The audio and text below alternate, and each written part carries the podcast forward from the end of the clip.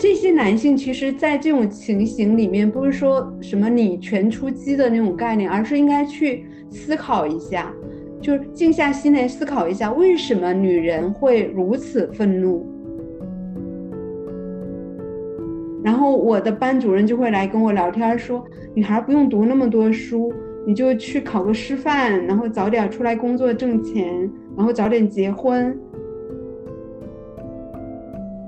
当时我四十几岁，他说乌昂是一个四十几岁不结婚不生孩子，一天到晚搞这种写作教育不干正事儿。女性的政治就是追求温柔、平等、有爱、正直，好好活着，是，这是我们的政治。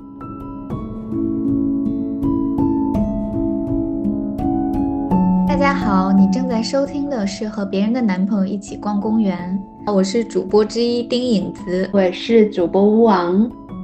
大家好，我是阿贝。我们今天要和大家聊的话题是一个非常姐妹茶话会的话题，当然作为男性也是非常值得去关注一下。这个话题就叫做，嗯，你意识到你的子宫的存在了吗？我当时看到这个选题，不知道为什么他所讲的那个。故事就突然出现在我脑海里面。他当时说，应该是在他可能二十出头的时候，他妈妈，嗯，就是诊断出一些疾病，然后是要去切除子宫。然后当天遇到了一些问题，就是那个医院做完手术之后，可能，嗯，具体我忘了，就是出现了一点点的故障，然后最后导致的结果就是。因为他是陪同他妈妈做手术的嘛，他就需要把他妈妈的那个切割下来的子宫放在一个就是类似于一个医用的袋子里面，然后一路坐出租车回家，拿到他家的冰箱去冷藏起来。然后我当时就觉得这个画面让我就一直记到现在，就那是一个非常直观的，好像一个女性看到了。在女性的身体里面，非常非常举足轻重的一个器官，就你直面它，而且那个东西，他拿的是他妈妈的子宫嘛，那个东西还是曾经就是养育他的那个像房子一样的存在。对，因为我妈妈是妇产科医生，我打小就接触各种女性的器官的名词，就我们家聊天就会经常出现这些。专业术语什么卵巢啊、附件啊、子宫啊、呃阴道啊，就是所有这些词，其实是我们家的日常。就别的家庭可能在聊什么学习成绩的时候，我们家正在研究。然后我我弟就会在吃饭的时候就问妈妈这个月经是怎么回事儿，然后我妈就拿本书出来，告诉他月经是从哪出来的，呃，为什么是一个月一次，周期是怎么来的，然后。可能会出现什么问题？其实我弟一直是个暖男，可能跟这个 童子功有关系。教育太好了，做的对，是的。对我们家的性教育，真的就是直接拿本书，然后就比如说子宫，我我以前我第一次看到子宫，我不是上一次跟你们讲过，我一直以为胎盘是子宫，就更小的时候，我不知道子宫的时候，我还没看到那个书的时候，我以为胎盘是子宫。然后我去我妈妈的那个呃单位，就是医院里头。然后有一天有个护士长就说：“哎，那个这个是谁要的胎盘？我放在这儿了，就他放在那个速冻的里面。”然后小孩子嘛就很好奇，以前的冰箱很矮，我就去偷偷的开开，我看到一个好像一个小牛肚子的一个东西搁在那里面，我就以为那是子宫。然后我我后面我就会去问我妈说，这个是就是从里面出来的那个东西吗？怎么这么小点儿？我妈说这不是，这是你生的时候套在里边的。所以我小时候对这些东西一点都不感到神秘和恐惧，我觉得好像就是就是一种可以很健康的去讨论的东西。我不知道你们的成长经历里面什么时候第一次听到。这个东西就是这个术语。刚刚汪老师分享的这个真的是比较稀有的案例了。我回忆了一下，就是作为女性，然后第一次感觉就是意识到子宫的存在，或者就是感觉它在你身体里面是你身体的一部分，跟你产生互动的那种应该是我第一次月经不调的时候，真正的意识到了，哦，原来我的体内有子宫，然后当然包括子宫，就是相近的卵巢呀等等，输卵管等等这些，就整个妇科系统的这种存在。嗯然后我记得那时候也挺搞笑的，就我大概是大三左右的时候吧，然后第一次呃有月经不调，当时的症状就是。就是我原来其实月经非常准，就是反正每个月都来，然后当时就是突然两个月没来，嗯，然后我回家之后跟我妈说了这个情况，我自己那时候完全没有概念嘛，就是也不觉得它可能是一个病怎么样的，我就说，哎，我这次好像都有点忘了是多少天没来了，然后我妈可能她就会觉得那要不去医院看一下，然后我们就去了我们家那边的一个。就去找了一个妇科医生，在医院特别搞笑的对话是，那个妇科医生看了我一眼，又看了我妈一眼，然后他问我有男朋友吗？我当时还没有反应过来，就是其实我那个时候在大学期间是有男朋友的，但是他问这个话的意思其实是想问我有没有怀孕。当时我妈就反应过来了，我妈就直接因为我还是懵的状态，我说啊，这这和这个有什么关系吗？就我妈就瞬间说啊没有，那个医生就。继续问说哦，那你最近有什么压力比较大的事儿啊，或者怎么样吗？然后我就说什么期末考试，然后考研什么之类的，这种算吗？然后医生说啊，算算算，你没事儿，你回去吧。你实在不放心，你可以做一个那个子宫的 B 超。然后那应该是我人生第一次去做一个子宫的 B 超，就是你喝很多很多的水，然后去嗯对，给他拍个对鼓鼓起来的那个照片儿。家里就有这么个妇产医生，他就没事儿，非常关注我的这个女性的健康嘛。反正我每年肯定他是要，就是我妈亲自给我做复检。哎呦，我的天啊，哪有一般人哪有这个待遇？哇，还 会尴尬吗？就是我可以铺那个屁股上那个纸，你们可能只铺一张，我可能要铺两张呢。啊，有这个特殊待遇，对，会铺的更周全、更仔细。呃，面积更大一点，避免我啊，对吧？污染。所以这个事情对我来说，其实我的家庭一直，特别是因为我妈妈的这个职业的身份，我们对这些问题一直都非常的健康、阳光。嗯。然后我经常跟我的姐妹们，包括跟学生也讲过，我我好像有点灰心不定，你们不要到时候那个被审查了，不要怪我。就是有一年，应该我已经四十几岁了。然后又照例要复检，然后我妈说不行，我得找一个专家过来帮你看一下你现在卵巢的状况。然后喊来了一个大叔，关键是这个大叔是他当时工作的医院里面应该是一个真的是很权威的一个老专家，嗯，比我妈年龄也差不多吧。然后他们都是那种返聘的嘛，都是六七十岁还在那工作的。然后我就躺在那个复检的床上，完了他们就弄那个阴道 B 超，然后两个人就津津有味的聊起了我的 卵巢 和软泡，还在那数。关键是这个大叔他的发型是那种，就是你头发只有一缕，然后跨过那个脑门。我我爷爷就是那样的发型。我躺在那里的时候，眼角余光就看到那个头发非常自然的在飘动，同时他在聊，他们俩在那聊他的那个软泡，哎，看起来还不错哦。然后，然后特别搞笑。完了，我就很紧张，我我就问他说，应该有。通常应该有几个卵泡？他说你一个月嗯来一次例假，那之前不就排一次卵，就有一个比较成型的，像母鸡，知道吗？有一个蛋是带壳的，然后其他的是等着你下几个月要陆陆续续排的。所以你看女性她的卵巢状况应该是要比较好。我大概讲一下这个大意，但是我不是专业的，就要看那个卵泡的状态，细胞圆鼓鼓的就比较好。然后有的比较粘的就不太好，或者有个地方瘪进去了就不太好。说白了，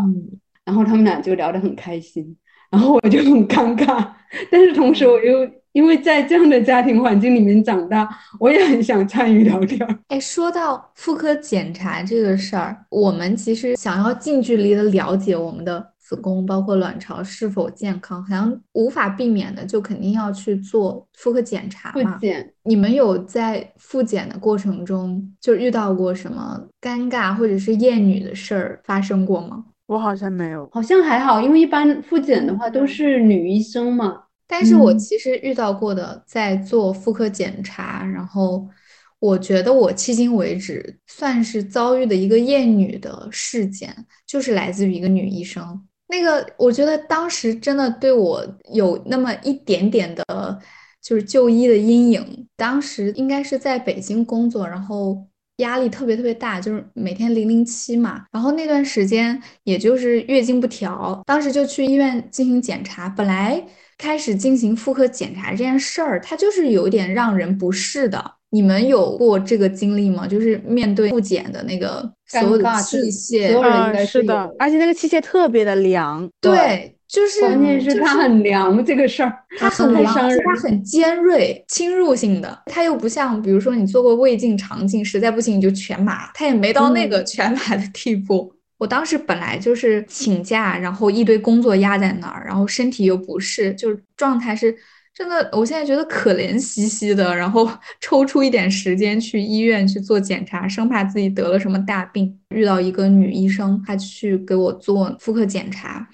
我不知道是她那天心情不好还是怎么样，总之她就是对我态度非常非常的差。然后我本来就对于妇科检查这个事儿是有点害怕的，非常累，就是你想连续可能熬夜加班，完全睡不着觉的那种状态。然后我就觉得，哦，我还得忍痛，就很紧张嘛。但我同时又知道，我越紧张肯定就会越痛，大概是嗯心里在抵触跟琢磨这么个事儿的状态里面。然后那个女医生她的状态就非常的粗暴。她好像很讨厌我当时那种扭扭捏捏，然后有一点弱柳扶风吧。他可能是嫉妒你。我觉得这就是一个很典型的厌女，就是很多嗯女性她也会，就是好像讨厌女性示弱的这种嗯心态，其实她她就是一种厌女的表现嘛。你要在妇检床上英姿飒爽吗？对呀、有点被她就像 PUA 一样。我觉得那个医生他绝对是在理念上或者是厌女上是有很大的一个问题的。我当时就是在整个做检查的过程中，因为你就是会有疼痛嘛。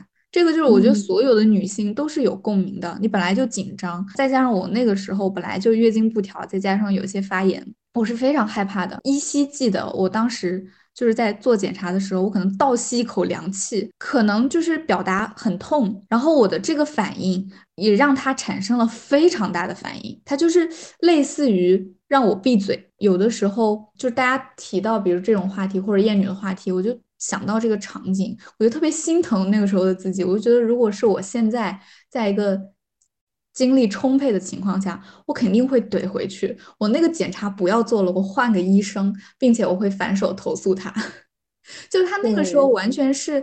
是一个霸凌的状态，就是一个很很弱的，然后又不清楚自己状态的一个呃年轻女性的患者，然后在那个医院里面非常信任一个医生，就交由你去进行一个妇科检查嘛，也非常私密的这样的环境里面，然后他因为他的这个身份和他一些可能厌女的倾向，就好像让我觉得我去做妇科检查这件事儿是羞耻的，然后嗯。我觉得疼，然后我发出了好像疼痛的呻吟声，让他觉得是非常不正当的一件事情。对，而且女性很容易在这个事情上受到霸凌，因为他们不了解嘛，就不了解他这个检查，就没有人给女孩子做这样的教育，就是如果你要去做妇科检查，你要进行哪些哪几步，然后你要准备什么，就你在那个陌生的环境里面都充斥着那种消毒水的味道，你就是被摆弄的那一个，所以我觉得我们要做好这方面的教育。本来你就有那种耻感，就那种被屠宰或者被摆弄，或者你就是有一种心理上是一种低等的感觉，对吧？本嗯来就会可能产生，包括你那个器械，比如说很冷啊、尖锐啊这种触感，然后它触及的又是女性其实非常敏感和脆弱嗯的隐私部位，这里面混合了心理上的耻感和身体上的这种不适。然后加上那种紧张，害怕检检查出什么问题来那种恐惧，所以医生的态度真的要很温柔才可以。我想想我妈温柔吗，那个时候挺忙的，然后所有的病人都围着她，然后她就一个一个喊进去。但是我妈妈有个特别好玩的习惯，我经常去那边陪她嘛，或者给她送饭，就待在那待一会儿。有时候等她一起下班，然后他就会非常夸张的在那个复检床那跟某一个女性就说：“没问题，很漂亮。”对对对，他们会用“很漂亮”这个定语来形容你的输卵管、卵巢和宫颈。对，就是很光滑，光滑就是漂亮。然后没问题，很漂亮。然后那个女生就啊，好，谢谢医生，就那种声音 欢快起来。我觉得医生的情商真的很重要，就是还是心吧，就是心好，哪怕你再忙，然后你再不耐烦，但。起码你也不会说，就是真的暴力的对待你的患者。我其实遇到的绝大多数的妇科医生，但绝大多数应该都是女医生啊。就是除了这个，其他的我的印象中都是挺好的，而且也遇到过就是很温柔的，就是他会为了舒缓你的紧张情绪，然后可能你没有问到的话，他都会主动的告诉你，就是让你不要紧张，这个是非常常见的。然后它可能和情绪相关，就是你放松了，可能你的身体它就回归到一个正常的情况，一切就什么问题都没有。那我觉得这些话就是一个患者在医院里面听到，真的会觉得很天使。我们这种复检还是真的是没什么事儿的人，对吧？万一她是一个有问题的女性，或者她有非常严峻的问题，涉及生命危险的问题，我觉得那种时候更加是。千百万倍的脆弱了，而且我就我们刚刚提到的那个耻感嘛，我就觉得我们就是应该首先打破这个耻感，嗯，就。是你自己打破，以及就是在整个这个社会环境里面去打破这样的耻感，才会让我们自己去拥有一个更好的，无论是公开谈论这些，嗯。呃，身体隐私，就是因为疾病它它某种意义上其实是一个公共性的话题嘛。对，其实这个跟我们上一期聊到孤独终老的话题是一样的，就是嗯，包括我们之后可能会聊到婚姻啊，对吧？生育的问题啊，就放在女性面前有很多很多话题的禁区。以前今天谈的这个话题，我想十年前你怎么去做复检的？这这似乎就是在公共的意识里面，就是说怎么可以拿到这种公开场合来讲嘛？那你越是这样，这些更年轻的小姑娘们不就更害怕了吗？我们真是一个温柔的播客呢。真的，以以前女人的这个忌讳区太多了，就是我们我们的脖子以下都是不可以讨论的，就是我们能讨论的只有脸蛋儿，我们的大脑也不可以讨论。或者不受尊重，然后乳房就肯定乳沟啊这些鸡突啊全是问题，所以像法国人他就说鸡突有什么了，反正我大我的胸大或者小，我愿意鸡还是不鸡是我的事儿，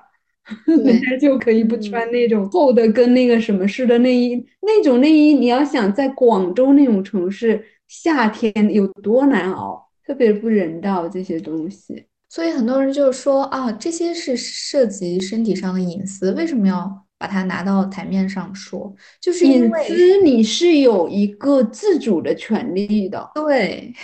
现在存在一些问题，存在一些好像默认的规则，其实限制了我们的。身体或者造成了很多的不便，甚至是一些隐形的伤害，所以这个事儿它可能变成了一个就是公共话语范围内的事儿，它需要拿到台面上去说，然后打破了这个耻感之后，我们才能够拥有就是真正回归到自由选择的隐私的这样的一个范畴之内。有一些女孩她在发育的过程中，她也许屁股比较大或者胸比较大，在她的那个。环境里面那些大人也好，同学也好，甚至会拿这个开玩笑，甚至会觉得他这种生理特征是很有问题的，意味着他的道德如何如何。我觉得这个东西真的都是跟这个子宫啊、复检啊是一个系统的，包括刚才讲的乳房的激突啊，嗯，都是可以拿到公共的话语系统里面来做一个公然的讨论的，就所有的女性都应该去讨论这个问题。使得它变得稀松平常，有什么了，对吧？这有什么了？我不能去把我基因的部分去做调整吧，对吧？这就像以前大家拿卫生巾去厕所都是藏着掖着的，我那卫生巾简直了，连月经都是一个禁忌的词，不可以讨论的东西。我记得就是我当时在某互联网大厂上班的时候，然后有一段时间，就是我们嗯下午可能一般会中场休息一下，就是去便利店买点东西。然后有一次我就是去买了一包卫生巾，当时我的同伴就非常贴心的问。嗯，要不要拿一个什么黑色塑料袋啊？然后或者是在大的兜子里，我就说，如果我下去买一卷卫生纸，我需要拿。一个黑色塑料袋去把它偷偷的运回来吗？我说我就要把它拿在手上，我要拿在非常显眼的位置，拿在电梯间，顶在脑门上。然后我说这没有什么好羞耻的。我现在突然觉得好勇啊，这不是什么大不了的事儿。但是我当时就是想做这件事儿，是想要跟我的同伴表示，我们可以去打破那个东西。就是你，你为什么一定要去遮遮掩掩它？然后真的我去做了之后。也没发生什么呀，我没有引起什么男性还是女性额外的关注，对吧？其实它是一件特别稀松平常的事儿。我记得我那个书店刚开始的时候，我其实就放了一包卫生巾在厕所里，然后我妈妈就说：“啊，你怎么可以把这个放在外面呢？如果有客人问你要，你可以从柜子里拿给他。”然后我就又放回柜子里了。第二次我再把它拿出来，是因为高铁上那个事情，当时不是上热搜了嘛？觉得，呃，我一定要就是我要把这个卫生巾摆在外面，就是让大家知道这没有什么关系，就是如果你想拿，你就可以免费拿走。然后我妈妈就第二次提醒了我，然后这一次我又觉得我应该要改变她的想法，所以我就拿了一个很漂亮的白色的小筐子。然后把卫生巾装在里面，然后在上面写一张纸条，就是说，大概意思是，呃，免费提供的卫生巾，如果你还有需要其他的帮忙，也可以和我说。然后他那他之后就再也没有跟我说过这件事情了，就那里面的卫生巾也一直就在有人用在用，然后我有替换什么的。对，像像在机场里面，你们有没有注意到，在厕所里面会有一个特别搞搞笑的二维码？啊，是的，如果你需要，对，如果你需要卫生用品，这个应该主要就是指向卫生巾，因为纸是它免费提供的。然后我就每次在想，难道是要进来一个人敲敲你的厕所门，然后你这个二维码是能呃体现说你在哪个坑位，然后这个人就能准确的 定位到你，然后敲敲门来给你递卫生巾吗？还挺喜感的，我没试过，但是我觉得挺有趣的。而且有些门上还会告诉你这个门是几零几，太暖了。这个倒是一个不错的设计，其实，因为你不可能像贝贝的那个书店，就是免费提供啊，然后每天都持续 供给。因为我记得，就是我以前在学校读书的时候。它有一个可以投硬币的，然后你可以取卫生巾，然后就上面就有人有人写了很多，就是说卫生巾应该是免费的。反正呃，等我离开学校的时候，就是它已经是可以免费取用的卫生巾了。就大家一定要去争取自己的权利和空间。对，我记得我当记者的时候，两千年嘛，还在讨论说公开公共场合是否应该。免费的或者非常便宜的提供安全套，就有那种安全套的售卖机，使得那个有需求的人可以随时方便的得到。那时候居然这样的一个话题是一个禁，就是也是一个开禁忌的，就是风气之先的。因为三年是公认的，经常会讨论一些有一点点超前的话题，所以公众居然会因为现在好像已经是普及了。就大家不会觉得说，嗯，哪个地方售卖一个安全套，因为安全套跟卫生巾一样，也是充满耻感的 一个商品，对吧？你去买安全套，你鬼鬼祟祟的，所有人都是这样的，恨不得就尽量不要让那个监控录到似的，然后使得这个事情变得，嗯，不可言说，好像是。但是安全套肯定是对女性是非常好的一个帮助了，怀孕的风险啊。感染的风险啊，各种。但是我觉得从当时就是高铁，呃的厕所要不要提供卫生巾的这个事件，然后你看当下网友的一些言论，就觉得好像一点进步都没有呢。是的，匪夷所思。因为男性是不是没有一个对应卫生巾的东西啊？我觉得卫生巾其实它就是特殊时期的卫生纸啊，对呀，本质上它就是卫生纸一样的这种除。非你能修改人类的基因，使得女性没有例假，否则它是不可控制的要出来的。嗯，除非人类真的可以实现体外子宫去培育后代，对，嗯，三联当时还还讨论了一个外国的话题，我觉得也挺有趣的，就是嗯，女性站着小便，然后有一个有一个东西可以让你站着小便。哎，当时我们嗯觉得挺挺新鲜的，但是因为你在野外的时候有这种需求，有时候。可能就是现在很多国外所倡导并且实践的是男性坐着小便，坐着的，他那个站着的是特指你在野外要用的，嗯，嗯，对就是地面可能比如说草很高哈这种，对对。当时我们也觉得特别搞笑。挺有意思的。嗯，我感觉就是男性坐着小便这个在好，我之前看到一个博主发的加州吧那边儿的那种公共厕所，就是嗯已经是被倡导，就基本上是呃鼓励人人都这样去做，然后取消了那个小便池，我觉得也是文明的一个小小的进步。是的，真对的是的，包括女女生的厕所的空间应该是坑位要比男男厕要多。对，对，因为女女孩儿她平均用厕所那个时长肯定比男性要长，她要做的事儿更多。对对，诸如此类的。对，尤其是呃月经期这种，嗯，然后有些妈妈她还有要孩子要照顾啊，然后那母子就前一阵儿不是有一个公厕里面，然后那个女孩儿去跟那个小男孩儿六岁的小男孩说你怎么可以，男孩子怎么可以到女厕来？其实嗯现在厕所应该还是要做一个新的设计，就是说。嗯，比如说公公共厕所，它可能有一个母子可以共同去用的这么一对个专门的地方。实际上我觉我觉得，比如说我们去游泳，看到那个小男孩儿在那，我们自己也替那个小男孩儿很难堪。他如果已经有一点点朦胧的性意识，然后看光溜溜的一群女人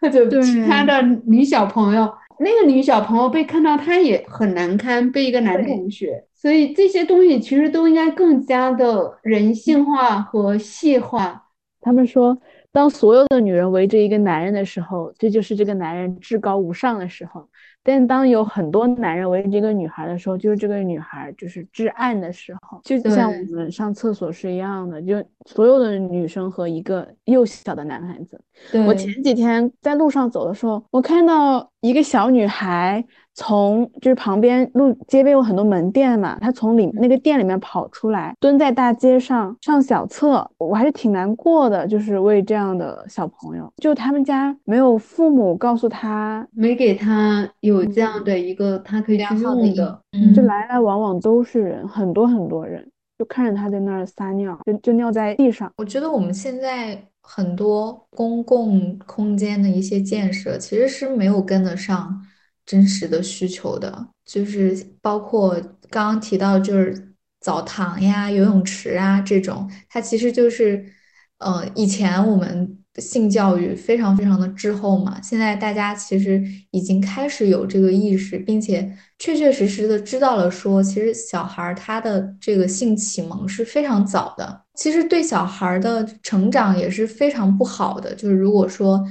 在他性启蒙的阶段，你依旧去模糊这个性意识的话，很多公共的建设是没有跟上的，所以就是发生还是一件很重要的事情，并不是说这个话题啊我们讨论过了没有什么用，没有什么进展。对，如果有一个女儿，父亲既往的说，比如说来例假或者诸如此类的问题，是妈妈单独的。其实嗯很多家庭都搞不清楚，说父亲是否可能可以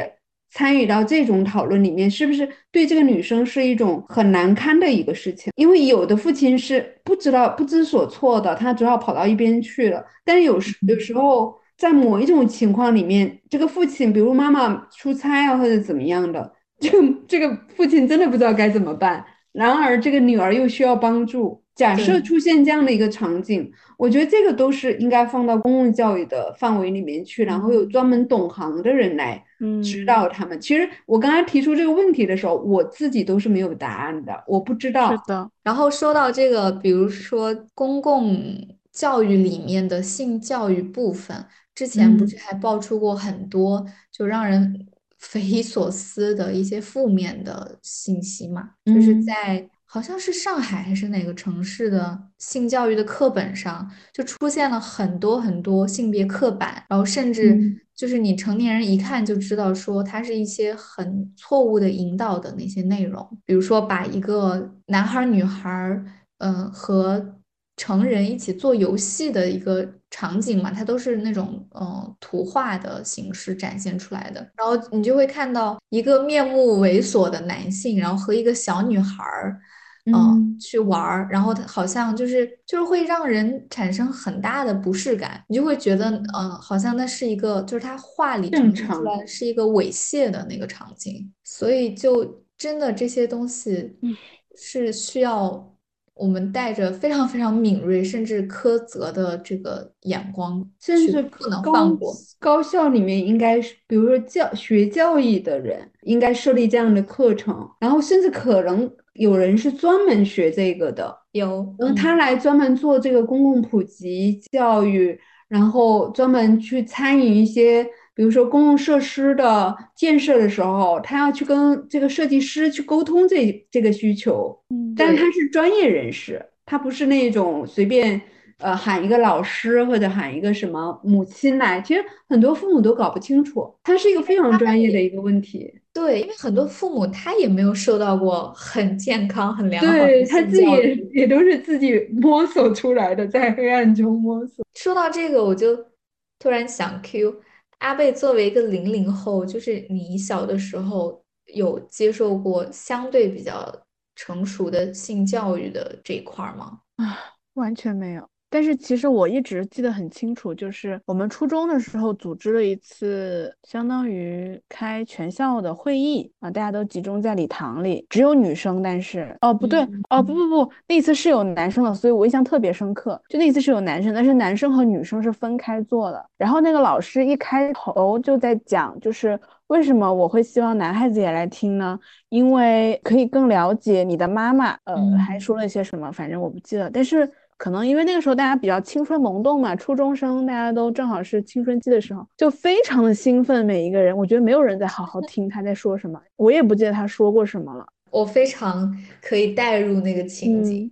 我我第一次给自己接受性教育是，是我第一次发生了性生活之后，当我感受到，嗯，有一个东西进入我的身体的时候，我那一刻就在想，因为我是剖腹产，从小我就那我妈妈身上那个疤痕就在我心里留下了很深的印象。我当时就嗯在想，会不会她的那个疤痕移到我的身上呢？我完全没有沉浸在那个。呃，情欲里面，而是我的脑海里面想了很多的东西，然后我在那个之后，我就开始去去研究，就是子宫啊，然后嗯、做子宫的检查呀，然后去怎么样，女孩子要怎么保护自己啊。第一次的性生活之后，我才意识到这个事情的重要性的。也就是说，这个性教育的时长太短了，就感觉你整个青春期就开了一次那么一个全校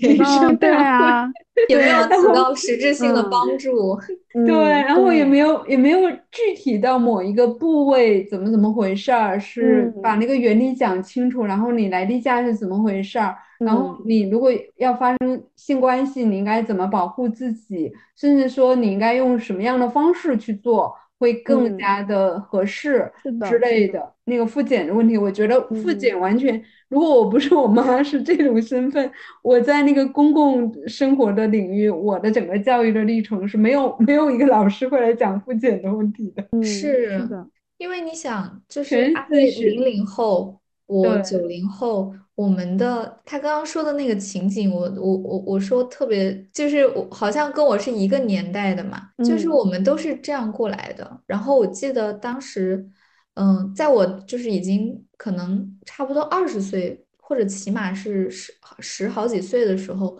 我跟我妈聊到这个话题，然后我妈也非常真诚的说，她说在我很小的时候，她其实曾经犹豫过，但她还是就是觉得不好意思，觉得这件事儿好像是有耻感的，所以他没有非常明确的，就是给我去进行性教育，就总觉得好像哦，你再大一点儿，好像上大学了等等，就是到那个时候了，再去进行这种呃性教育的沟通，好像是可以的，就没有必要那么早，好像小孩就该是一个。单纯无瑕，就是性是一个非常肮脏的，就是跟你没有关系的。对，所以我们真的是一直在，就是没有任何真实的，然后健康的这种性教育的引导下成长起来。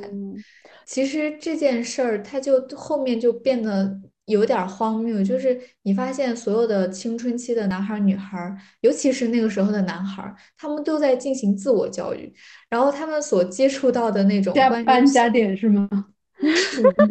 呃，男生寝室是肯定的呀，男生寝室他讨论的，像我们那个年代男生，当然我因为我们有有那个内应嘛，就有些女孩跟。某一个男生宿舍男生谈恋爱，他他就会来跟这个女生讲，然后这个女生再告诉我们说，哦，他们关了灯以后讲的那些内容全部都是性教育啊。对，但是这些性教育，我就是成年之后，民科型的性教育。对，民科，而且有很多是非常女性不友好的，因为它很男性视角，就跟后来就是上了大学，就是你就知道。哦，好像风靡整个男生宿舍的那些所谓的偏偏 小片儿，就全都是男性视角，就是女女生看了那个会非常的不舒服。反过来，就是因为父母。和我们之间沟通性教育有隔阂。到了我长大的时候，其实我和我妈虽然我跟她关系非常亲密，我们关系非常好，但我从来没有跟她沟通过这个事情。哦，我觉得这个也是家庭沟通里面非常重要的一部分。对。然后我现在，因为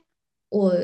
有一份工作的经历是泛心理学的那个媒体嘛，然后当时我们就有同事是做性教育的，包括我们当时的很多选题也是比较。比较多元开放的，对，然后所以我觉得就是在更早之前，就是刚刚阿贝也分享了他那个自我性教育的那个历程嘛，我我就想到了，就是在我刚刚提到的这份工作更早之前，就是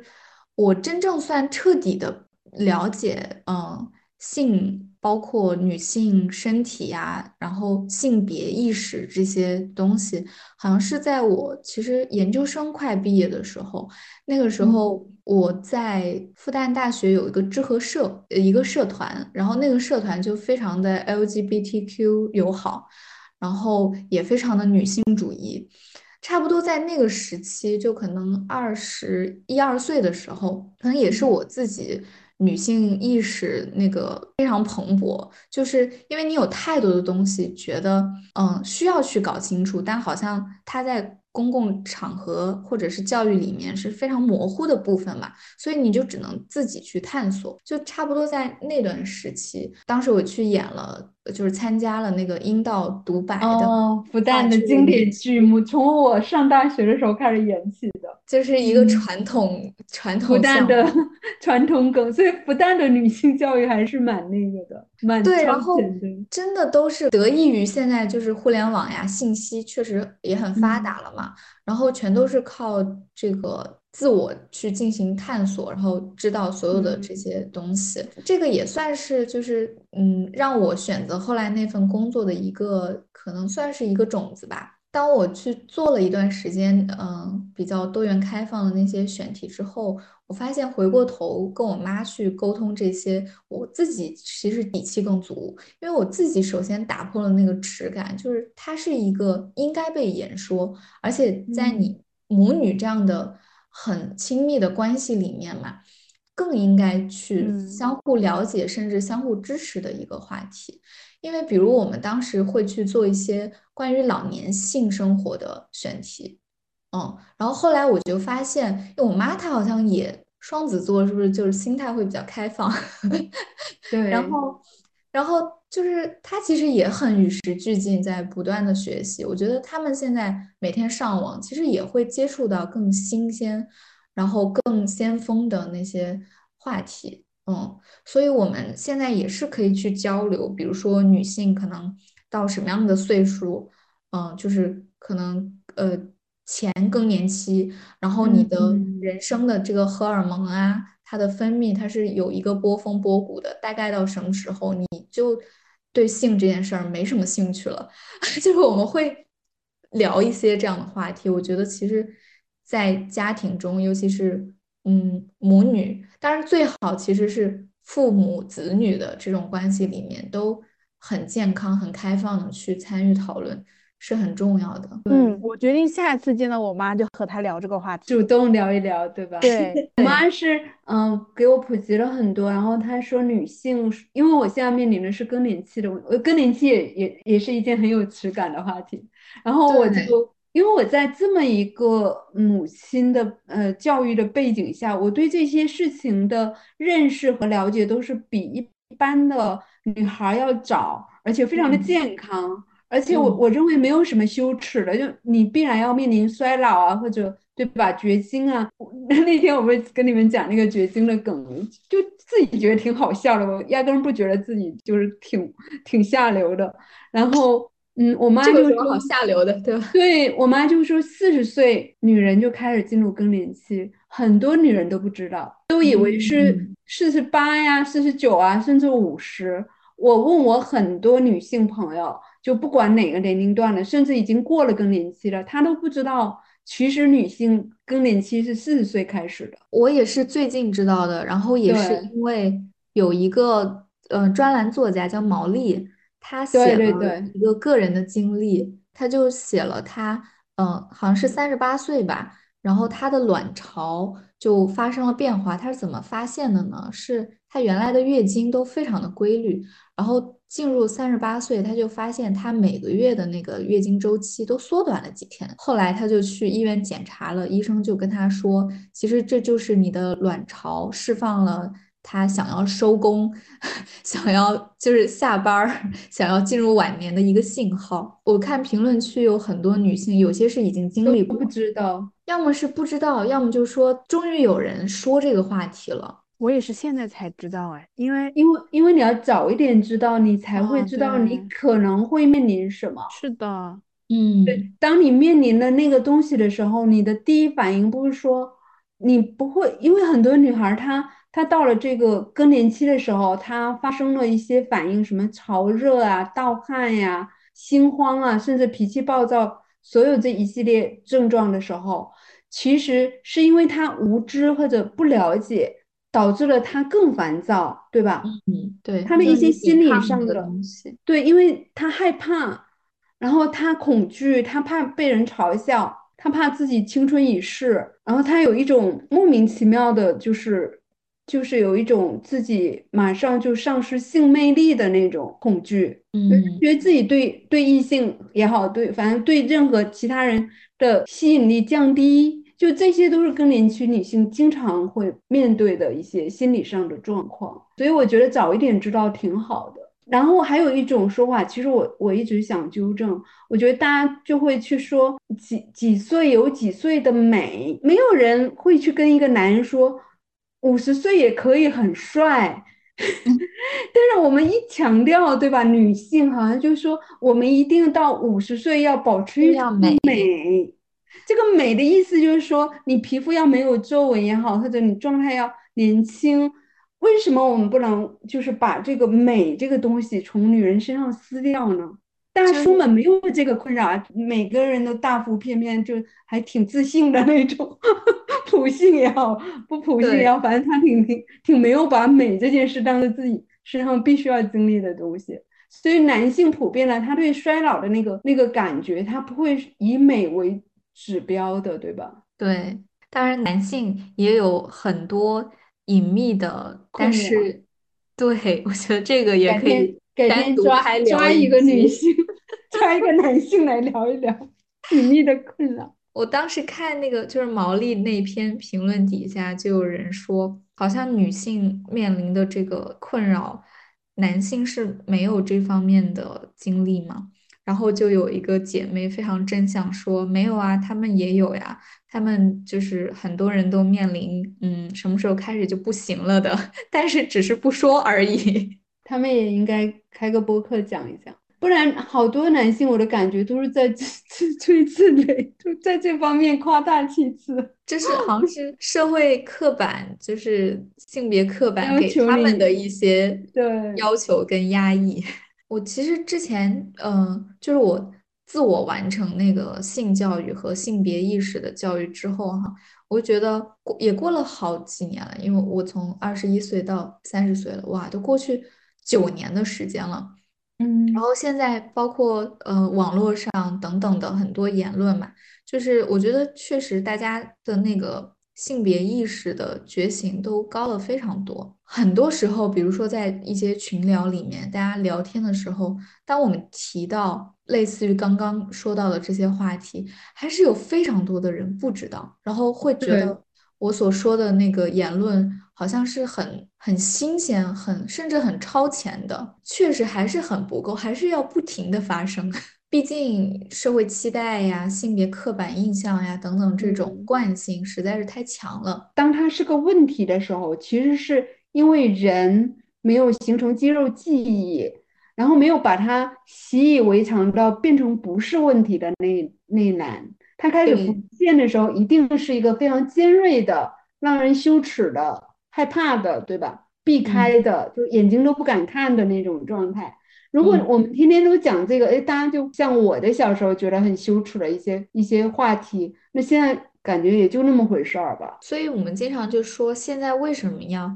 把这些事情拎出来去发生，就是要一直发生到有一天我们不需要这样做，我们不需要单独去把这些事情，就是像科普一样的每天去去说出来。对，包括这种平权的意识，其实最近我都有很多很多次，因为我们是社群嘛，就群里有时候有某一个男性说了一个个什么话，然后就激起一一群女孩的愤怒，然后就开始围殴他那种状态。我说，这些男性其实在这种情形里面，不是说什么女权出击的那种概念，而是应该去思考一下。就是静下心来思考一下，为什么女人会如此愤怒？她她愤怒的缘由是什么？她是从什么时候开始积累的那种愤怒，以至于其实有时候拳打的那个人可能不是那么直男癌，或者不是那么厌女的，他只是有一句话无心之失，对吧？对他在他只是他的那个惯性里面说对出的想当他他甚至当时他没有任何的恶意，他甚至是一个非常善良、平时非常尊重女性的这么一个男性。然而他的某一句话，依然激起了他完全没有料到那种愤怒。然后我我就有一天我就跟一个呃男孩子说，你要去思考为什么，因为这个嗯里面它有一个非常大的一个阴影，曾经就是笼罩在所有的不管是哪个年龄段的女孩身上。我们承担的那个东西，我们都像我小时候，我都觉得不要说什么女不如男，就是整个社会的，虽然我的家庭非常的男女平等，但是整个社会给我的感觉就是，真的是女人就是比较下贱的，比较不重要的，比较可以就是说不受那么好的教育的。就我身边全是这样的同学的例子，比如说初中还没毕业。有一个女孩就去嫁人了，她家就认为应该早点结婚生孩子啊，就诸如此类的，就每天生在我的日常生活中，我每天都是面对女性被贬低，然后我的班主任就会来跟我聊天说，女孩不用读那么多书，你就去考个师范，然后早点出来工作挣钱，然后早点结婚。就是他自己是一个教育者，是一个男老师，他都会跟一个女孩子这么讲，就觉得自己充满善意。对这个东西，他会累积、累积、累积，在三十年后，我依然在一个群聊里面，我感到愤怒。嗯，因为那个东西，一个男性从来没有意识到或者领受过那种每天接收到的信息都是自己不如另外一个性别，自己不重要，自己要去伺候人。对吧？自己要做各种家务，然后自己要要去那个贬低自己，然后在职场里面那种那种羞辱的那些瞬间。说到这个，就让我想到现在其实有嗯一部分男性，就是他们，我觉得其实也是他们面临的一个困境吧。因为呃，我朋友给我讲了一个典型的例子，就是她自己的男朋友，就是他生活中肯定是一个。呃比较尊重女性，然后也从来没有觉得说啊有这种性别刻板印象呀，然后或者是打压女性的这样的一些行为。但是当他每次听到就是比如说女性在表达这些愤怒，然后去发声的时候。就是当他们两个作为伴侣去讨论这些话题的时候，往往就会产生争执，因为这个男性他就会觉得说，嗯，就是所谓的你们在在挑起或者说在放大这个性别呃矛盾，对，而且他就会觉得说，不是所有的男的都像你们说的那样，嗯，就好像，嗯，他他他是会进入到好像一个有点委屈的那种那种身份。就觉得，呃，他不应该成为那个靶子，他并不会像很多女性所攻击的那个男性那样去表现。但我就觉得这样的一个沟通方式，他们俩永远都不会达成共识，因为这件事儿它非常的复杂且历史悠久，你完全没有办法说从个体的身上去达成一个真正的沟通。当时他跟我分享之后，我就说嘛，我说哪怕有一次他真正超越他的性别去感受。一个女性，然后即便在现在这个看似更平等的社会，她从小到大可能面临的哪怕一个性别不公正对待的那个瞬间，只要她能够共情一次，她可能就懂了，她可能就知道说所有这些累积的，嗯，这些女孩现在愤怒的，然后觉醒的那个点到底是什么，并不是说我们要把这些东西去指责给某一个或者。某一群男性，就真正意义上，它是一个结构性的。我们需要一个结构性的变化，就是大家不要再墨守成规了，因为那套东西它就是它就是不公正的，它就是不人性的，对吧？然后你想从原来的那一套说，你不要去挑起更大的东西啊，我们没有不尊重你啊，你去讲这些话，其实已经没有本质上的意义了。就比如，包括现在有一些男博主也好，女博主也好，他其实无差别的在说一个女人在婚恋市场里面的价值，嗯，这本身就非常的侮辱女性。比如说，他觉得三十岁以后你就别把自己弄得那高高在上，就应该放下身段，如何如何，对吧？因为你已经在婚恋市场上没有那么受欢迎了，然后怎么怎么就帮你分析了一通。貌似好像在替你着想，其实这个三十岁，你想也不过是影子这么大，对吧？在我看来，影子都还是个萌妹子。不管你的状态还是容貌，还是那种性吸引力，在我看来都是就是向上走的，刚要坡起的一个阶段。对啊，我就比我二十几岁好很多哎。对呀，就你你根本就不需要去在这种自我羞辱，就说啊，不行，婚恋市场已经。没有我的一席之地了，我马上就要进入老女人的那个。要是我呢，那岂不是更糟糕？话术本身非常的可怕，而且很多都是女博主在说，她自己也也也都已经是那么个四十来岁了，也不见得比三十岁。那她唯一成功的资本，可能就是她进入了一段婚姻，她已经上岸了，对吧？考考公考成功了。其实厌女这个事儿，不仅是很多男性会做的嘛，很多女性自己也是厌女。就是波伏娃那句最经典的话嘛，就一半是受害者，一半是同谋。所以很多道理，我觉得真的是愈辩愈明，就是真的要去直面这种，比如说我们在下一次身处这个公共厕所里面的这这种问题，然后我觉得女孩们就应该团结起来去。跟这个女性这个妈妈去做一个非常大的一个辩论，而且一定要说服她，至少让她记住世界上有人是这么思考这个问题的。你不应该说你没生孩子，包括我前几天，其实我在群里也被人怼了，对方的意思就是说你没生过孩子，所以你怎么你缺乏这种经验，但他的潜台词其实就是说你是一个 loser。所以你不理解做母亲的心情，我那我就会想，你还没当过作家呢，你还照样去评论说这个作品写的好不好，是吧？对，就是你还没写过诗歌呢，然后你怎么有资格在这儿跟我平等的交流？我的有一个经验是你所没有的，因此我就比你高嗯明。对这个事情本身是一个非常荒谬的一个东西，对吧？嗯，对我，我肯定我的人生中经历过很多，我救死扶伤，我见义勇为，对吧？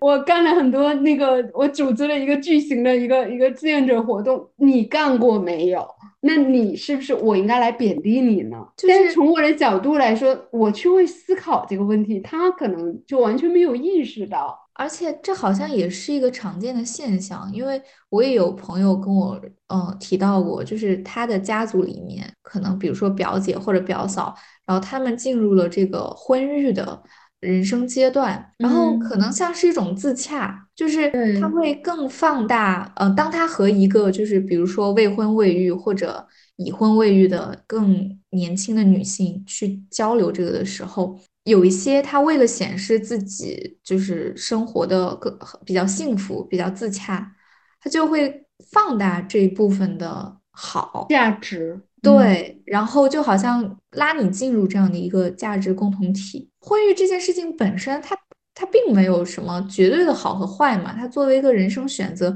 你当然可以觉得它很好，但是有的时候，我朋友为什么跟我分享，就是因为。很显然，他们的那个对话中，他看得出来，婚育对于他的这个前辈吧 来说，可能各方面的优点啊、缺点呀、给他生活造成了整体的一个影响。但是对方和他交流的时候，就是一味的觉得你快点入伙，就这件事儿是非常值得做的。你不入伙，你好像就失去了某些东西。就是我甚至曾经听到过一个比我年轻很多的女孩，一个九零后，就是嗯，他曾经向另外一个人，因为那个人太生气了，就来打小报告，把那个截图发给我。当时我四十几岁，他说乌昂是一个四十几岁不结婚不生孩子，一天到晚搞这种写作教育不干正事儿，这个事情到底是什么逻辑？难道已婚已育就不可以做写作教育了吗？我这都闲的没事儿干，然后就那意思就是说，他不去干他本来可以更有成就感的一件事，而来干这么一件，就是好像是更低等的一件事情哦，我就觉得很神奇啊！因为妇女解放不就是为了让妇女们都来 参与劳动啊，参与劳动，对，参与教育后代，然后一起共同进步吗？所以他那个话语本身，你要去追究他的话术或者语言里面隐含的这种巨大的一种陈词滥调也好，还有那种里面满满的恶意，很奇怪的一种逻辑，反正其实就是一种限制嘛，就是一种固有的价值判断，然后对女性整个人生价值的一个限制。因为我们的价值非常的多元，他们嗯不习惯，所以他会一直回到那个传统的那个封建时代。是的，唯一的一个价值就是用来生生孩子，用来照顾全家，然后在家庭里面就是一个就是一个奴隶啊，说白了某种程度上就是被剥削的一个对象嘛。就是一个奴隶啊。所以那天那个女孩子，嗯，零零后，她那个视频我还转了，她说婚姻是最小单位的奴隶制。我想想，真的是，当时我有点是的茅塞顿开。对，真的是的，在任何一个，比如说充满压迫的一个环境里面，都有最小的一环，就是来自于性别。就是比如说在非常非常贫困的，然后所谓的很底层的这种呃群体里面，永远还有最底层的，就是被剥削的女性。嗯，对呀，就是对你你进入一段婚姻，你甚至需要去照顾男方的父母嗯，和呃男方的兄弟姐妹，甚至是男方的兄弟姐妹的孩子，对甚至男方的朋友的孩子和朋友本人，就很奇怪呀，这个事情。思。一坨人你要去伺候，而且你如果做的不好，那简直又是一一番就是围殴。那在那种情境里面，你看我们今天把这些东西展示出来了以后，那个男男性在那个群里觉得自己特委屈了，能不能来思考一下，为什么女女人们如此愤怒？嗯，一个男性他出于善意或者出于自信，出于各种嗯好的设想哈，他说自己嗯，尊重女性，我觉得真的得从行动和思维上，你真正去看一下，尊重女性它意味着什么。尊重的前提是共情，尊重的前提不是说我一个个体，我不对女性发生对发出攻击或者直接的伤害，比如说家暴啊、凌辱这些，那就叫尊重女性了，并不是的。就是你在现在这样一个不公正的呃性别环境之下，你的存在本身，就是你作为一个男性群体的存在存在本身就享受了很多的便利，其实本质上就是这样的。你能不能把这些本男女对半开的东西，那百分之五十你能不能匀出来？就是你的利益肯定是要受伤害的。比如说你你升职的时候，你的钱就没有那么多了，因为要照顾到你你女性的员工，对吧？诸如此类的，你能不能牺牲你的利益去成全这些女孩平权的需求，而不是说啊，我其实已经做到了尊重女性，然后我不主动去伤害她们，但是啊。女孩子现在已经挺平等的了 啊！你看都能出来工作啊，对啊，怎么怎么样？伤伤害是，就是说你不犯罪你就对了，对吧？伤害是一种犯罪，你去伤害他，你你家暴他，你打他，那肯定是犯罪的范围。然后我们要的尊重其实是你要承认我大脑里的货，我是一个有工作能力，我有自尊心。我的聪明才智，甚至我的耐心，可以在工作上取得成就，然后我们是同工同酬的。如果有什么机会，我们是平等的，对吧？对，就他现在很多男性就是觉得女性不应该所谓的挑起性别矛盾嘛，哈，是因为他们觉得目前就是如果所有的男性都能像他们一样做到尊重女性，嗯，做到不伤害女性。其实就已经达成了好像性别平等的这样的一个环境了，但事实上根本不是如此。我们要在没有问题里面找问题。前阵子我们不是一起读那个，就是单独的那个爱尔兰特辑那本书嘛？然后里面其实有好几位爱尔兰的优秀的女作家，然后当时。我原来其实都没有注意到这个问题，然后我看那个序言的时候，他有介绍说，呃，某某女作家，呃，谁谁谁，她的风格如何，然后接下去介绍说，另外一位，那位应该是 Cassie，就是我们很喜欢的那个蛛网的那个作家哦，而说她的妈妈也是一位很优秀的女性作家，叫 Cassie。然后我当时看到这段话的时候，我突然意识到，就是你光看这两位女作家她的姓和名，你根本就不知道她俩会是母女关系，因为她们都是用自己父亲的姓。突然意识到，就是以后当我遇到一个作家，我要记住他的名字，就是包括那个麦卡麦卡勒斯嘛。后来我那个。春节期间也有去读，他的信其实就是后来以他美国人，他沿用了他丈夫的姓。所以当我们说到嗯《伤伤心咖啡馆之歌》那个作家麦卡勒斯，其实那是她丈夫的姓，那根本就不是她的名字。差不多突然意识到了一个，就是就像刚刚说的，好像看起来没有任何问题，但是它潜藏着一个一个有点偏向的这样的一个事实，它并不是。公正的，还是男性俱乐部掌握着最主要的话语权呀？事实就是这样啊。包括你看，绝大多数的头部的公司，他们的领导都是男性。我不是买了一本那个美国女女作家短篇小说选吗？就那本书是什么年代出的？就是那个好像的像是没有单人旁的，是那个年代的时候，我还没有，我都没有出生。那个时候，就那个时候就有这样的书，但好像现在都哪有这样的书啊？就国内也没有这样的作家出来，你就你说女性作家，大家能想到谁呢？挺少的，就现在在市面上很活跃，然后被公认为就是可以像国外的一些我们刚刚列举过的女作家、女诗人一样名字响当当的，真的挺少的。所以真的还远远不够，远远没有达到所谓的平等，这只是很多人觉得说，我觉得只是一个坡起。我觉得这个比养老问题更严重。对，因为是每天都面对的一个特别现实的问题。然后我自己的一个体验，其实在我不是说在语言里面有很多性别问题嘛，呃，对比如说我每次提到我的学生，我就不得不用一个男性的他们，说他们如果写文章或者讲讲什么事情，或者哪怕发个朋友圈，我内心都是很替我的女学生们不满的。我说明明的占多数的是女孩儿，为什么我只哪怕能只有一个男性，都要对用男性的他。对，就没有办法，就很神奇。然后当你用女性的他们，他说你难道一个男生都没有吗？以后我就用他们，我管他呢。怎么会有这种人计较这种事情？会有啊，会有的，所以我们以就很神前奇啊。以前面对这种，我们就会用那个忍耐，会用那个拼音，对，对，就用那个他去指代嗯，男性和女性。去年的时候去剪头发，可能有一年多了，我去剪头发，然后我发现理发店没有一个女孩子，除了前台，就所有嗯洗发，以前还有洗发的小妹嘛，现在都是男孩子。然后我当时还问他们店长，我说你们这儿不招女女生了吗？他说嗯，是的，我们这儿不招女生了。我就嗯，那为什么呢女孩子去哪儿了呢？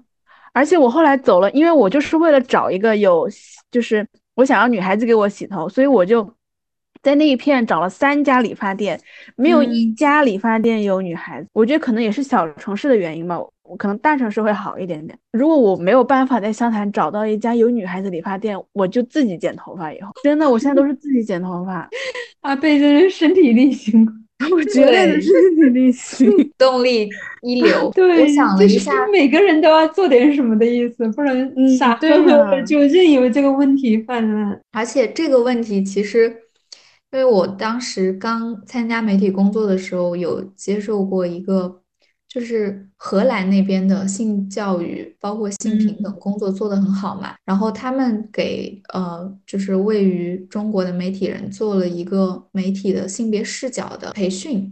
嗯当时其中有一点就让我印象特别深刻，就是人家走在前面的这个呃前辈哈，已经总结出来的一个规律，就是说在很多的比如说教育，很多的教育专业和一些职业方向。本来它设定的初期可能是因为它是个新兴的专业，或者比如说护士最早哈，它就嗯。是可以男女都有，然后最早呢肯肯定就是男性，然后由于一些历史上的原因，就有很多女性她们表表现的非常好，然后就非常胜任这个工作，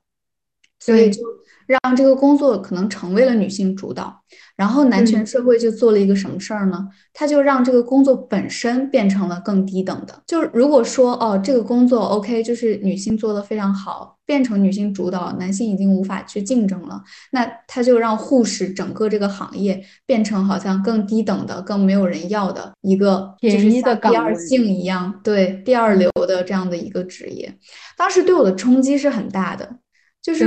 我没有想到历史上的很多职业，然后大家对它的认知可能是这样发生的。它的游戏规则跟婚姻里面女性的处境其实是很像的。就本来一个母亲在一个家庭里，你想当妈了做那么多事情，包括跟孩子的情感连接啊、日常的这些处理，她应该是家庭地位很高的对才对，很多决策都是她来做的，等于妈妈才是家里的领导人。其实，然而他说妈妈是爸爸的女秘书或者助手。或者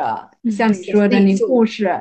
或者保姆，反正他用一个就是比较底层蓝领的，就是那种界定来界定一个，实际上他起到的是主要执行人。对，家里要是妈妈不在两天，肯定饭都没人做，然后菜都没没人买，他其实这个家庭就停止运营了。对，他不是一个服务员，他是一个领导，但是他就整体的把这样的工作完全排除在市场，嗯、排除在市场化经济之外嘛，所以你无法量化，你只能说他是好像家庭哑巴亏有点。那天讲的就是可以独处，可以完整的工作，可以专注的时间。我觉得一个家庭必须提供这个东西，否则你就不要进入婚姻。说白了，对我觉得特别同意。我我现在其实就是、嗯、就是。你说从情感的角度来说，嗯，对我现在来说哈，就结不结婚其实没有太特别大的区别，嗯，所以那如果说进入一段婚姻，那我肯定首先要保证就刚刚提到的那些点，对吧？就我自己个人专注的时间，我不能被打破，这个是我的底线。嗯，如果说进入一段婚姻的关系，他要去打破这些，那他就和我个人的东西冲突了嘛。包括男性，你要呃自理，你要把你自己该做饭呀，对吧？该整理你的呃个人卫生啊，然后参与一些公共领域的卫生，对 对，真正维护好。包括换季的时候，其实全是女的在做换季这件事，很麻烦的，好吗？对。就是真正做到家庭内部的性别平等，起码 是我觉得大家都应该像贝贝同学剪头发的事一样，伸出起来。我刚刚听阿贝那样说，我就会很好奇这个事儿是怎么发生的，然后为什么会变成这样？有没有一些渠道可以让这件事情有一些改变？包括很多这期聊到的公共领域的一些跟不上性别意识的一些建设，我其实。有时候就会在想，我们参与公共话语，包括公共建设的这个渠道，现在好像非常非常窄，因为一些众所周知的原因。但是之前我就和一个就是从美国留学回来的一个朋友聊天，他就说他刚回来的时候，他是感到一些不适的，就是水土不服，因为他就挺悲哀的，发现就是。他当时所在的城市，大家对于公共的一些建设是非常活跃的，然后并且也有一些渠道是可以去就是共建出来的。就你们几个人有一个想法，对吧？然后这个想法它是更符合更人性化的一些设计，然后。你们就通过一些方式去把它推到公共话语里面，然后可能这个事儿它就成了，它就它就改了。对，对我们做各种事情，无非是让更大范围的个体更感到幸福和被尊重和被爱，对，更自由或者更能够发挥他们的才能，或者他能够不单是解决温饱，在精神属性上他有一种成就感。我觉得无非如此。你你不管你是做政治也好，对吧？你搞商业也好，你做教育也好，你做这些文学艺术也好，你最终人类无非如此，他没有更加了不起、高明的，对吧？高超的什么概念先行的那些那些必必须的要去做的什么，也不是一个比赛谁更强大或者谁更先进或者。你你如果要比强大比先进，你在这些问题上 下点功夫好不好？别在那些虚幻的东西上。对，在在那些劲儿，就是那些非常奇怪的，就比赛谁尿的更远，还是在一个很昂扬的基调下结束了。我们从意识到子宫的存在，一直聊到了，就是嗯，在更广大的公共话语。体系里面，就是男性、女性如何更平等的去建设我们共同的呃世界，我觉得确实是一以贯之的，挺好的。今天这这个话题聊明白了，我感觉，但是我觉得还值得不断继续聊，重新去聊。我们要呃从此张开眼睛去发现那些已经被惯性。隐没在底下的那个庞贝古城，我觉得是对，是的，要更加的敏锐，更敏锐，嗯，对，也更有耐心，更更有韧性去建设这样一件事。但是这件事是非常，我觉得这个就是女性的政治，嗯，女性的政治就是追求温柔、平等、有爱、正直，好好活着，是，这是我们的政治，对吧？我们也有自己政治学，为什么不可以？好像我们一涉及政治就涉及到野心，我们的野心就是让我们大家更开心。对我，我其实刚刚阿贝讲到那个，呃，补充一个结尾，就是，嗯，你不是每次都要找，希望找到一个女孩洗头。我是，比如说朋友请我去按摩，我是一定。不管是足疗还是什么，我一定会找女生的。这个女不是说我很怕一个男的触摸。从我这个年龄来说，照理我是特别希望一个小男孩来为我服务的。但是我就是下意识的就是会去找女孩，不知道为什么，可能就跟阿贝是一样的。就我特别希望他们的工作，呃，多一个钟，嗯，他可以拿到那个钱，然后他服务于我，我又是一个没有危险的，对吧？不像那些老男人会给他一些一些言语上的羞辱啊，或者怎么。我对他来说是一个很好服务的一个对象，我希望他工作的比较轻松一点，就那么想的。而且有的时候真的就是女孩之间的那种。Sisterhood 真的会更让人舒服，就很温柔，就是这种体贴，这种温柔，就是让人非常的发自内心的感到温暖的一个东西。我们都一起努力吧，一起努力吧。好的，那我们就在温柔努力的氛围里结束今天的这期播客。我们是和别人的男朋友一起逛公园，下期再见，拜拜，拜拜，下期见。呃，我们的这一期播客邀请到了一位很特别的嘉宾，是汪老师的妈妈，然后我们叫她林妹妹。林妹妹是妇产科的主任医师，然后有呃将近半个世纪时间的从业经历。我们欢迎林妹妹来我们的播客，和大家简单的就是介绍一下和科普一下妇科检查以及妇科疾病的一些问题。嗯，林妹妹可以先和大家打个招呼，先生、女士。大家好，我叫林秀丽，是一个妇产科医生，现在已经退休一段时间了。呃，从我从业一直到离开临床，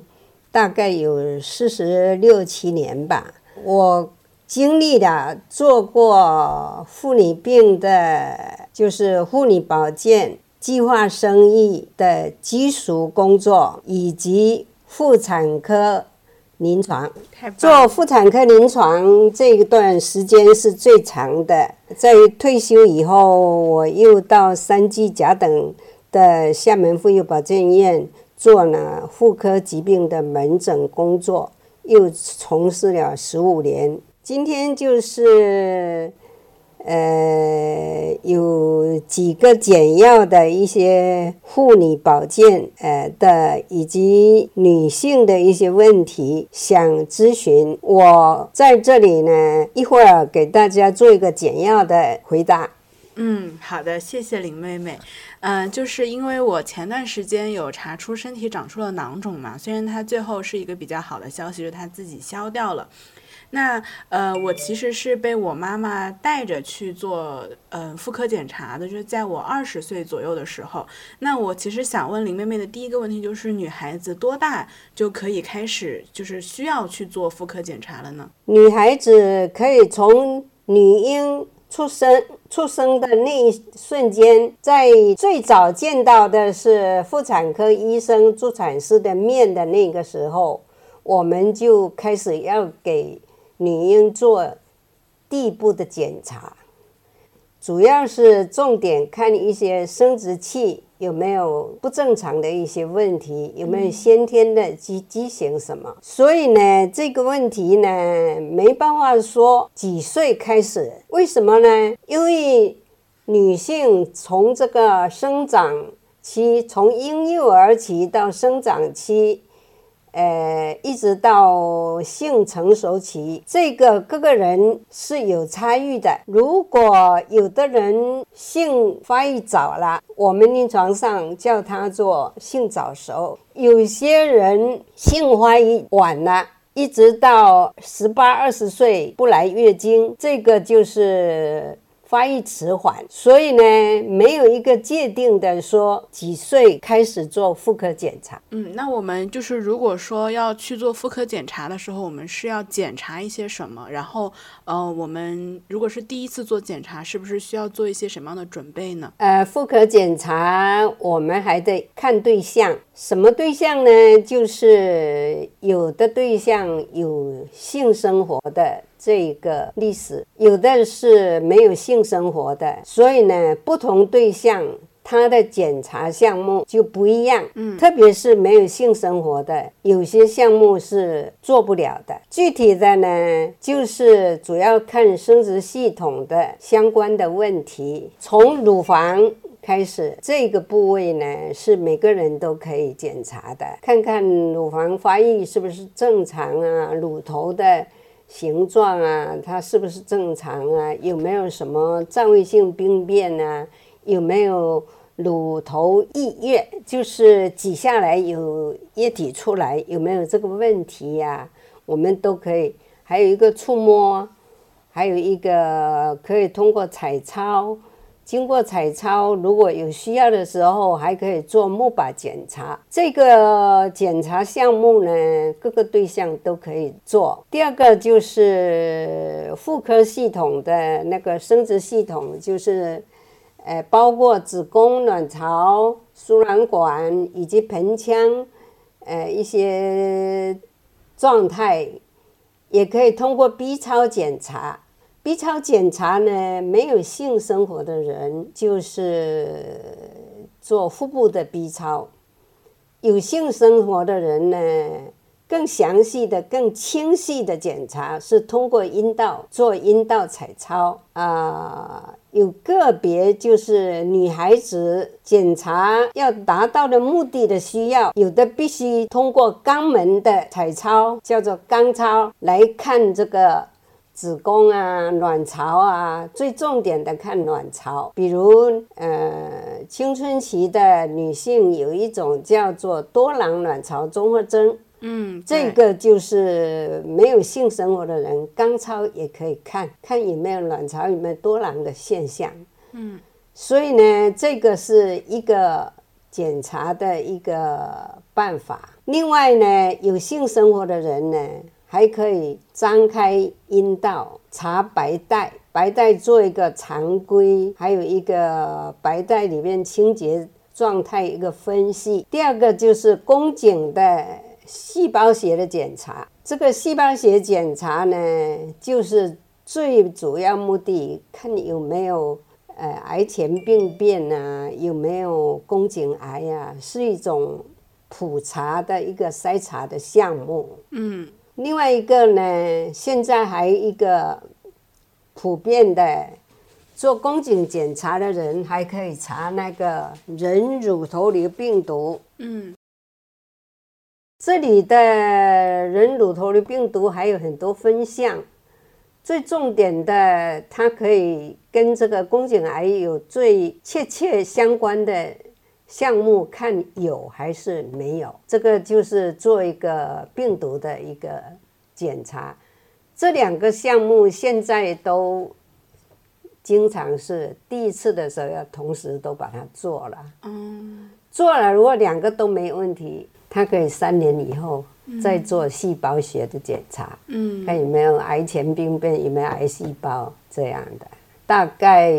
就是呃做这些方面的检查。嗯，就是说，其实妇科检查它涉及到了很多，从乳头到子宫，然后阴道、盆腔这些地方，对它，其实有很多类别。然后我记得我读高中的时候，我身边有很多，包括我自己有很多同学，其实都有呃那个多囊卵卵巢多囊卵巢综合症。症对，就是嗯，这这个是不是就是您会遇到的比较常见的一种妇科疾病？那有没有什么就是因为如果小的时候听说我们有这样的疾病，就会去网上搜索嘛，就感觉好像很可怕一样。其实是一个很常见的疾病，是吗？经常可以碰到。嗯呃，它主要呢在临床上对这个病诊断有标准的，嗯它要符合这个诊断标准，才能够给他下这个诊断。不是说所有的 B 超里面看到有多囊的现象，嗯都给他诊断，他还有其他的体表的男性体征啊，还有这个性激素抽血检查的性激素有发现高雄激素，还有一个就是 B 超下有多囊的一个，哪怕就是说一个切面有一侧有这个多囊的一个状态，这样总的要有几个标准，它才可以诊断。嗯，就是说，所以一个普通的常见的一个疾病，它也有很多不同的方式去嗯、检查它，然后也不一定就真的很严重，还是需要先听从医生的对，还要。看临床表现呢、嗯有没有月经稀发，经常不来呀、嗯三五个月、两三个月、半年，嗯呃，一年不来的，这这个还要结合临床的表现。嗯如果临床上没有什么表现，也不能诊断的，嗯呃，也不需要治疗。嗯，那就是说，呃，因为我前段时间之所以检查出来了那个囊肿，是因为，呃，我上厕所的时候就是，呃，尿尿啊、拉粑粑呀，就都会特别痛，就感受到了，就和以前来例假的时候，就是腹部非常疼痛，所以我才去做了检查。那我们，呃，怎么样会判断自己是妇科方面出现了一些疾病？然后，如果我们感受到了不舒服，我们要怎么样去和医生沟通呢？这个就是有症状，嗯这个是首首要的。你要有不舒服啊，你才会想到看医生。嗯但是呢，在这个不舒服当中呢，它这个生殖系统跟泌尿系统常常会混淆，所以就是说，你比如说尿尿有尿痛、尿频、尿急，它有可能是单纯的泌尿系统的上行性的感染，嗯。也有可能是妇科疾病这个生殖系统的感染带来的泌尿道的一种症状。嗯。所以呢，就必须通过临床医生，首先对医生一定在医生面前，病人要当一个诚实的一个提供那个医生诊断的一个依据，就是要说实话。嗯哦，哪里不舒服啊？医生问什么，你得答什么。嗯比如说，医生问你，呃，比如说是一个十五岁的姑娘，医生在这种情况下要问你，你有性生活吗？那就不要隐瞒啦，因为这个隐瞒有时候就会导导致医生的思路嗯不正确。嗯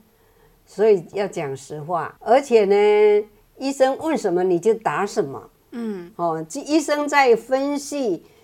呃，收集这个病史的过程是对他的诊断是非常重要的。嗯那你说出来以后，医生就要根据你可以不可以做阴道检查的对象呢，来决定给你做什么哦。要验尿啊，要查白带啊，要做细菌培养啊，要做支原体、衣原体啊，这些都查一下